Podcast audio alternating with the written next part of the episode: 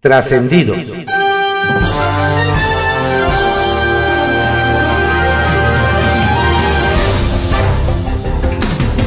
Continuamos con la audiosíntesis informativa de Adrián Ojeda Román, correspondiente al lunes 29 de mayo de 2023. Demos lectura a algunos trascendidos que se publican en periódicos capitalinos de circulación nacional. Templo Mayor, por Fray Bartolomé, que se publica en el periódico Reforma. Llegan a su fin las campañas en el Estado de México, pero la pelea está lejos de terminar. En esta semana previa a la jornada electoral, tanto Morena como la coalición PRI-PAN-PRD se van a dar con todo lo que tengan, aunque no sea de forma tan derecha. Se espera un trancazo por parte de los morenistas en contra de la estructura priista mexiquense que no necesariamente está relacionado con Alejandra de Moral, pero que igual le pegaría su candidatura de rebote. Y del otro lado, de la trinchera no avientan caricias. Se sabe que al menos un integrante del equipo tricolor estaría viajando a Argentina para encontrarse con el mismísimo Carlos Ahumada, aquel empresario que exhibió la corrupción en el gobierno capitalino de Andrés Manuel López Obrador. La idea, dicen, sería pedirle que les dé copia de un video en el que supuestamente aparece Horacio Duarte con bolsas de súper pero que no están llenas de frutas y verduras. El propio Carlos Ahumada ya ha mencionado anteriormente la existencia de este video, pero hasta ahora nadie sabe si realmente existe. Habrá que ver si los priistas logran sacarlo de la lata. Por cierto, que en el cierre de Alejandra del Moral hubo un detalle interesante. En primera fila del mítén en Toluca estaba prácticamente todos los integrantes del gabinete de Alfredo del Mazo, así como los hermanos de este. Y si bien el gobernador no estuvo presente, quienes saben leer los signos dicen que la asistencia de sus cercanos fue un mensaje para aquellos que andan diciendo que ya rindió la plaza. Al grito de Norma Piña no está sola, miles de personas marcharon ayer en defensa de la Suprema Corte ante los constantes ataques del presidente Andrés Manuel López Obrador. Alguien va a estar muy de mal humor en la mañanera de hoy. Y es que la manifestación dominical tuvo un sorprendente y gratificante alto nivel de asistencia. Con todo, y que no tuvo ni de lejos la promoción y difusión que tuvieron las marchas en favor del INE pero lo que más debe de incomodar a la 4T es ver mujeres y hombres saliendo a dar la cara por una institución y sus funcionarios, sin necesidad de ser acarreados. No fue una marcha multitudinaria, pero fue lo suficientemente grande y contundente para destacar el valor del Poder Judicial ante aquellos que sueñan con que México sea el país de un solo hombre. Ahora resulta que hasta Manuel Velasco es corcholata. Y fue el propio Mario Delgado quien lo incluyó en la lista de los aspirantes presidenciales de Morena. Curiosamente lo hizo, luego de que el Partido Verde anunció que dejaba votado a su candidato en Coahuila y apoyará a Armando Guadiana. Sería bueno saber qué más incluyó el acuerdo, pues ya se sabe que los verdes solo piensan en lo verde, los billetes verdes bajo reserva, que se publica en el periódico El Universal. Morena planea dar a mujeres más candidaturas que hombres para 2024. Informes internos de Morena dan cuenta de que el partido busca dar la mayoría de las candidaturas a los gobiernos estatales que se disputarán en 2024 a mujeres. Se plantea que de las nueve gubernaturas en juego en la elección del próximo año, cinco sean para mujeres y cuatro para hombres. Las candidaturas se repartirán en tres zonas, Ciudad de México, Veracruz y Chiapas. Dos para mujeres y una para un hombre. En Yucatán, Tabasco y Morelos, dos mujeres y un hombre. Puebla, Guanajuato y Jalisco serían dos hombres y una mujer. Aunque aún podría haber cambios, nos dicen que esta es la propuesta. Así que ahora habrá que comenzar a poner nombres y a armar escenarios. El tiempo pasa y el órgano de transparencia permanece atado. Nos hacen ver que el tema de designar al menos a un comisionado de los tres que le hacen falta al INAI para sesionar, simplemente se mantiene detenido.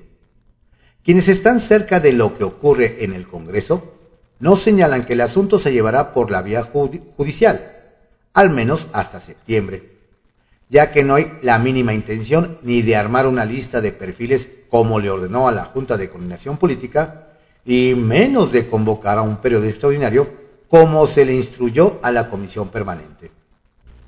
Nos cuentan que Morena alargará y alargará el proceso, pues primero es la instrucción de dejar inoperante al instituto que busca solución a las más de 4.000 resoluciones pendientes de resolver. Y mientras, el gobierno federal goza de un periodo en que nadie lo puede obligar a entregar información a los ciudadanos el blindaje de Del Mazo para Del Moral. Nos hacen ver que entre los más de 100.000 mexiquenses que acompañaron ayer a la candidata aliancista Alejandra del Moral en su cierre de campaña en Toluca, destacó la presencia de los integrantes del gabinete del Estado de México y sobre todo de Adrián y Alejandro del Mazo, hermanos del gobernador mexiquense. Nos hacen ver que la cercanía que mostraron todos estos personajes con doña Alejandra confirma que el gobierno de Alfredo del Mazo se ha mantenido al lado de su candidata, pero dispuesto a cumplir la promesa de no hacerse visible en el proceso para blindarla de los golpes que suelen surgir desde Palacio Nacional. La misma estrategia nos aseguran usó don Alfredo en las elecciones de 2021 y los resultados fueron positivos. Delfina da piso parejo a corcholatas. Ayer cuando la candidata de Morena a la gobernatura del Estado de México, Delfina Gómez, comenzó con sus primeros cierres de campaña en Toluca y Chalco, estuvo respaldada por las corcholatas presidenciales Claudia Sheinbaum, Marcelo Ebrard y Adán Augusto López Hernández y Ricardo Bonreal. Pero en Toluca llamó la atención que en la misma fila junto a don Adán y don Ricardo estuvo el diputado del PT Gerardo Fernández Noroña, quien se ha apuntado para la elección presidencial de 2024. En los diferentes actos que participaron todos tuvieron el mismo trato. Fueron ubicados en las primeras filas, pero no subieron con la candidata al templete. La maestra Delfina nos dicen decidió dar piso parejo a todas las corcholatas. Sacapuntas, que se publica en el periódico El Heraldo de México. Cierre de campañas. Toda la carne al asador echaron las candidatas al gobierno del Estado de México, Alejandra del Moral y Delfina Gómez, que encabezaron ayer magnos eventos en distintos puntos de la entidad, con lo que cerraron sus campañas de cara a la elección del próximo domingo 4 de junio. La morenista encabezó dos eventos, uno en Valle de Chalco y otro en Toluca, mientras que la prista hizo lo propio en la capital mexiquense. Plana Mayor con Delfina. En el caso de la banderada de la Alianza Juntos Hacemos Historia, fue notoria la presencia de las corcholatas presidenciales Claudia Sheinbaum, Adán Augusto López, Marcelo Ebrard y Ricardo Monreal, así como la de senadores y diputados encabezados por Mario Delgado. También asistieron funcionarios como Zoé Robledo, Alejandra Frausto y Luisa María Alcalde. Líderes con Alejandra. La banderada de la coalición va por el Estado de México no se quedó atrás. En su cierre estuvo arropada por seguidores y dirigentes del PAN, PRI, PRD, como Marco Cortés, Alejandro Alito Moreno y Jesús Zambrano. También acudieron Adrián y Alejandro, hermanos del gobernador Alfredo del Mazo. El reto ahora es remontar tendencias ya no para alcanzar a la morenista, sino para ganar la contienda sin efecto. Poco efecto surtió el amague que hizo Lenín Pérez después de que la cúpula de su partido, el Partido Verde, declinó por la candidatura de Morena al gobierno de Coahuila, Armando Guayán. Según la dirigencia del partido Guinda, el intento de rebelión de Lenin es cosa menor, pues el llamado para respaldar al morenista es para la base del verde más que para los dirigentes. La Corte no se toca.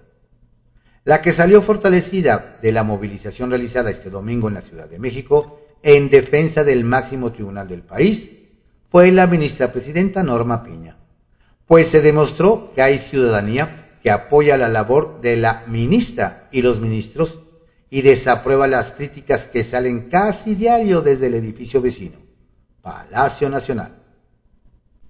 Trascendió que se publica en el periódico Milenio.